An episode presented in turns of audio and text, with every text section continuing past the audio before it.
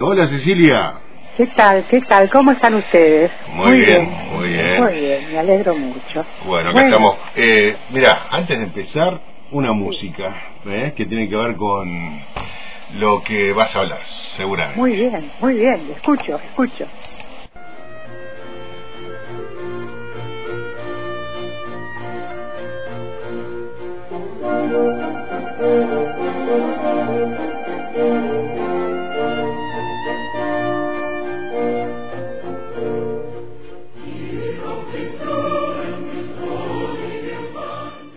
Bien, esto es eh, Rosamunda de Schubert.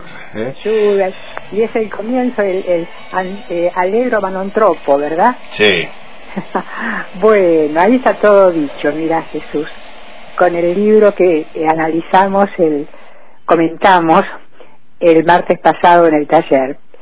Te digo que fue un encuentro mágico, porque la novela es mágica. este, Contanos, contanos, a ver cómo respondió el grupo del taller leyendo. Mira, una maravilla. Se, se- se conectaron 27 personas, pero cada vez las intervenciones son, ¿cómo te diré?, más variadas y también más profundas. Este, yo eh, no, sé- no tengo palabras para decir lo que significa esas dos horas hablando de literatura, hablando de una obra, y cada cual agrega su interpretación y su investigación, porque ahora ya también investigan, ¿viste?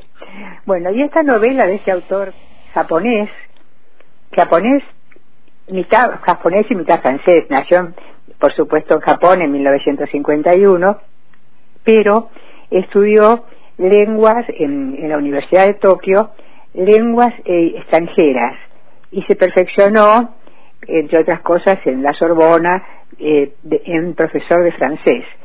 Y bueno, tiene un montón de, de eh, premios y es doctor honoris causa en una universidad de Suiza y en una universidad de Francia. Lo más interesante es que en castellano, va lo más interesante, en castellano están traducidas nada más que tres obras suyas. Esta, eh, le- Alma Partida, Que publicó Edasa en el 2020 y Sí. está ambientada en la década del 30 cuando Japón invade China, ¿no? exactamente, exactamente, que es- ese es, es el quid de la, el centro de la novela. Japón invade China y está la guerra con China. Y entonces un grupo de músicos, un, un cuarteto de músicos, que dos están becados en, dos chinos están becados en Japón. Y una china que está, eh, este, y también está, está estudiando agronomía, pero eh, los une la música. Y el dueño, el, el- el director de este cuarteto es un japonés, Jun, Jun San, después vamos a ver por qué, que este, va explicando el, el, el- el sentido de lo que están van a interpretar. Mira, es tan hermoso porque la novela te enseña tantas cosas de música. Por empezar, el título, Alma, es una parte del violín que le da, yo te puedo leer acá porque lo primero que hay en la novela está la definición de alma, porque uno no sabe de qué se trata. A ver, eh, eh, alma de un instrumento de cuerdas, pieza pequeña de madera interpuesta en el cuerpo del instrumento, entre la tapa y el fondo, para mantener a igual distancia ambas partes y asegurar así la calidad, la propagación y la, y la uniformidad de las vibraciones. El alma partida. ¿Por qué? Porque cuando están ensayando en un centro de, en un centro de cultura y está- hablan de todo esto, aparecen los soldados japoneses pensando que hay, hay subversivos. Bueno, no te cuento lo que es, lo que sí es, es esto, que pisan un violín, era de 1650 y pico, de Billón, y le rompen el alma, le parten el alma. Pero esto es una metáfora de toda la novela, porque el alma está partida en el personaje del que lo narra, o desde el punto de vista de que se narra, que es un chico de 11 años que está viendo el ensayo que dirige su padre. Es un chico que perdió a la mamá muy, muy, muy joven eh, y entonces está allí con su padre que es toda su vida. Y bueno, allí después entra un teniente a ver qué pasa. Y el teniente le dice, ¿cómo sé que ustedes estaban, son músicos? Bueno, demuéstrenmelo. Y entonces el, el papá de Yu, el papá de Rey, que es el, niño, eh, busca su viol, busca, pide prestado otro violín y toca una gabota de Bach que es una maravilla, que es una maravilla. Y entonces el hombre se queda allí y en eso este, lo llaman, lo llaman que ¿y qué hace este hombre? Toma el violín que está destrozado en el piso y lo lleva para eh, una zona donde eh, hay depósito, ahí, ahí el, el, trastero le llama, es la traducción. Y va a abrir la puerta de un placar que hay y ve que hay un niño. Y entonces él le da al niño ese instrumento roto y cierra la puerta sin decir nada y le hace una sonrisa. Ese era el teniente, el teniente Kurokami. Bueno, y ahí hay dos vidas destrozadas.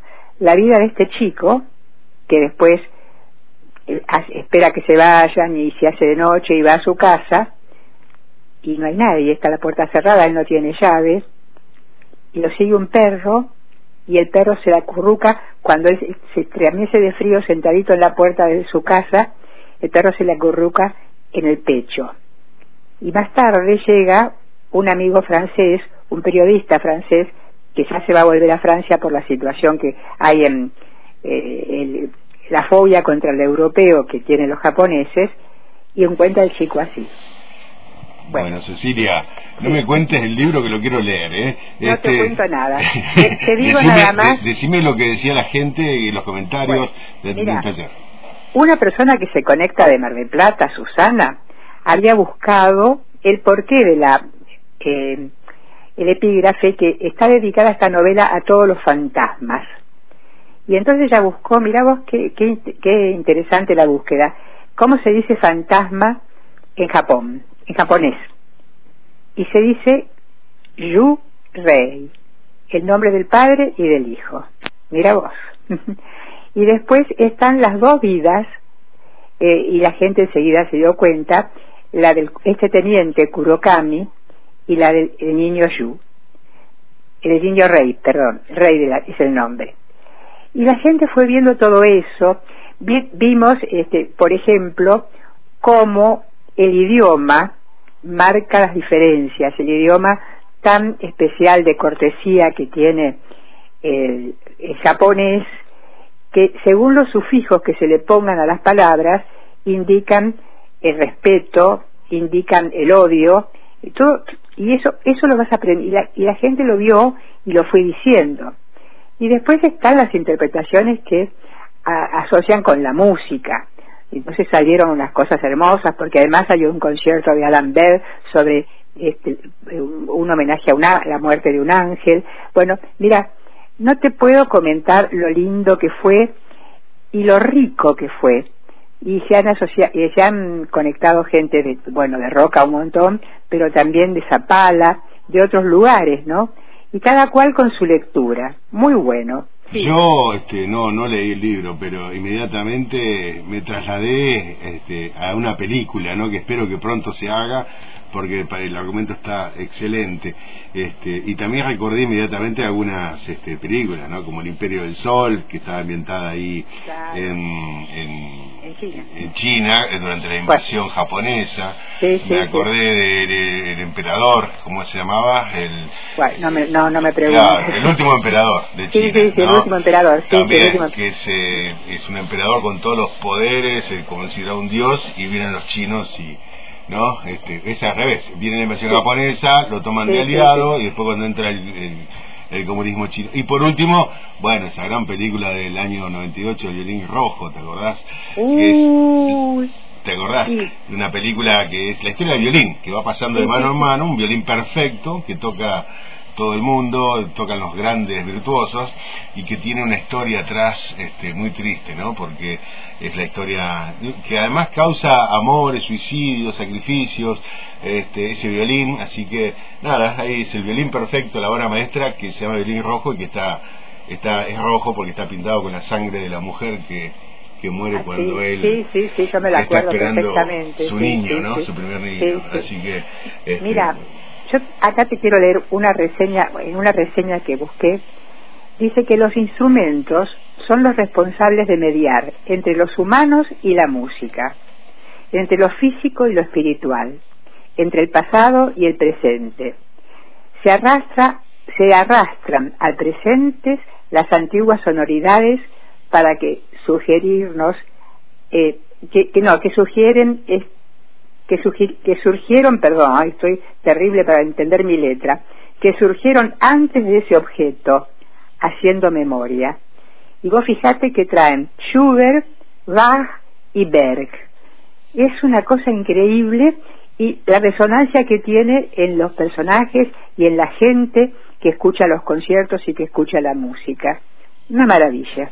Esa es la magia de la literatura que nos lleva a viajar a, a países, a otros países, a otras culturas, eh, pero además nos lleva con estas músicas y con estas, con estas frases tan bonitas.